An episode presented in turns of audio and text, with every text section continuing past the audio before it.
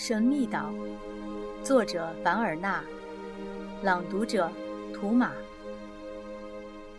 第一章：气球遇险。我们又在上升了吗？不，我们正在往下掉。快把压舱物扔出去吧！瞧，这最后的一袋都空了。气球上升了吗？没有。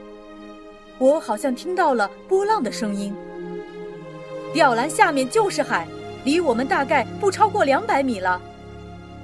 把所有占分量的东西都扔下去，然后就听上帝的安排吧。这是一八六五年三月二十三日下午四点钟，从辽阔的太平洋上传来的呼喊声。一只氢气球在漩涡中不停地旋转着，气球的吊篮里坐着五个人。这个气球是从哪儿来的？这场可怕的暴风已经持续了五天，而气球是不会在刮暴风的时候起飞的，因此，气球肯定是从很远的地方飞来的。扔掉了弹药。枪支和粮食等重物以后，气球又升到了一千五百米的高空。三月二十四日清晨，暴风有了减弱的迹象。将近十一点钟的时候，天空渐渐变得比较明朗了。可就在这时，吊篮里的人觉察到，气球又开始慢慢的下降，它正在逐渐瘪下去。气囊愈伸愈长，到中午，气球离海面只有六百米了，氢气已经不足了。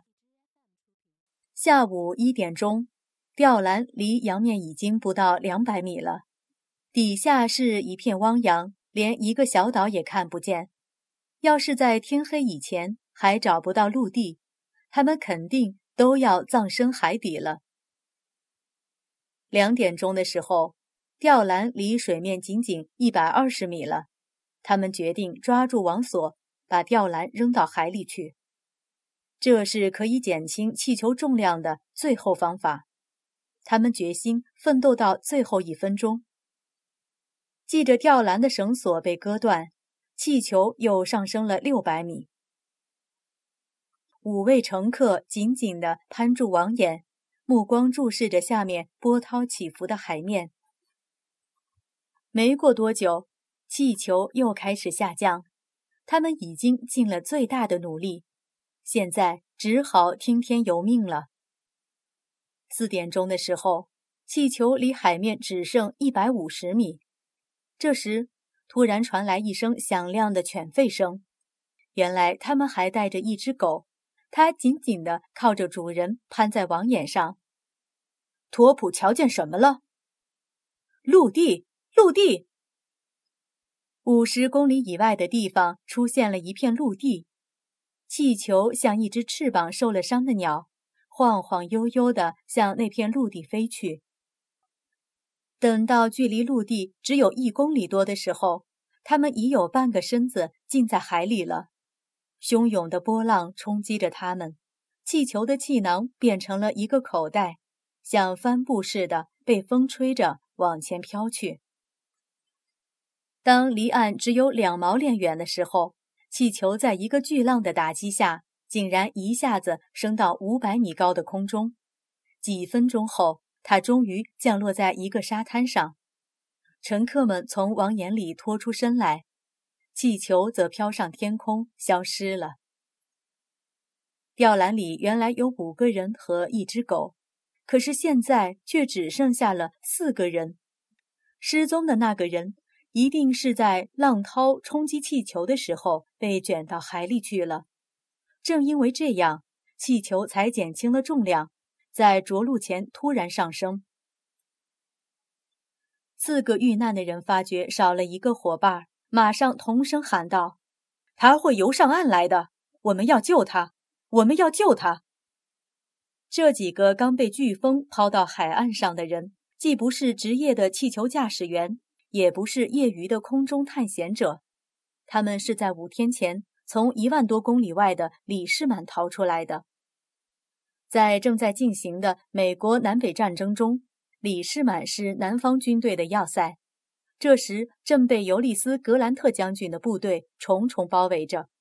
这五个勇敢的人逃脱的经过大致是这样的：四十五岁的联邦参谋塞勒斯·史密斯原先是个工程师，在一次战斗中不幸受伤被俘，在战俘营里，他和纽约先驱报战地记者。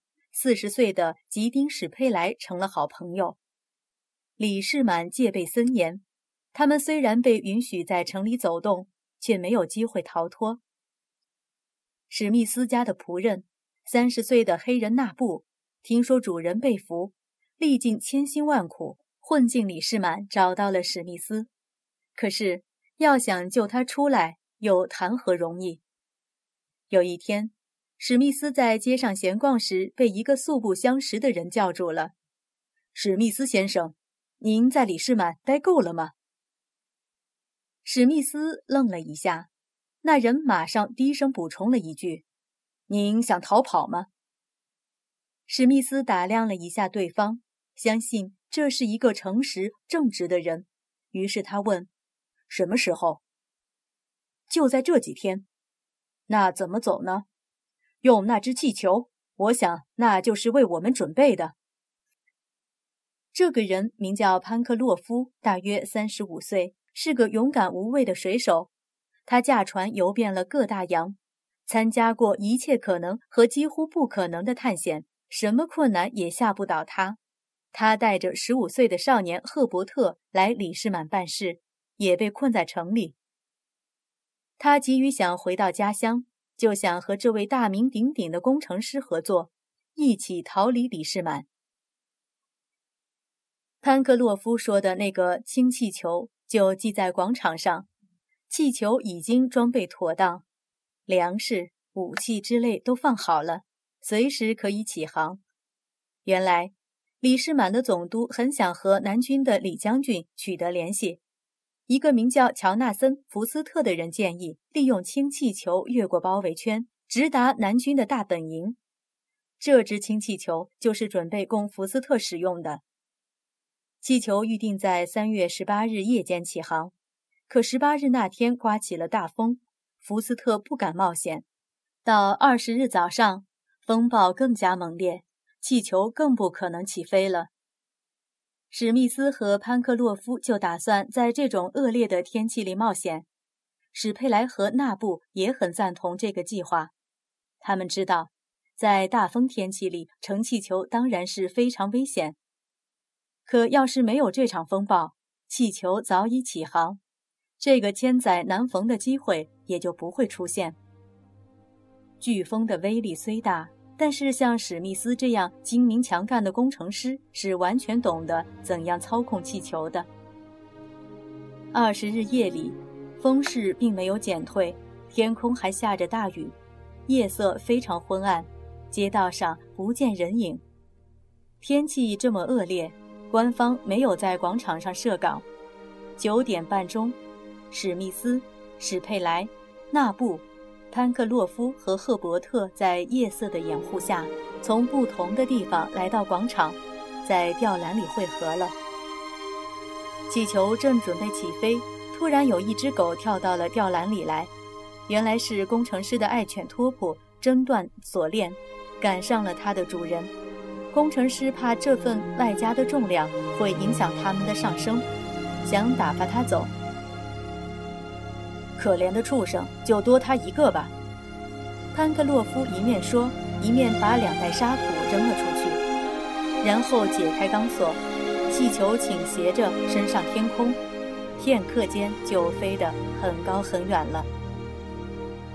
在三月二十日起飞的这五个人，到三月二十四日，就有四个人被抛弃在远离祖国一万公里的荒凉海岸上，一个人丢失了。而这个丢失的人，恰恰就是他们的领袖，工程师史密斯。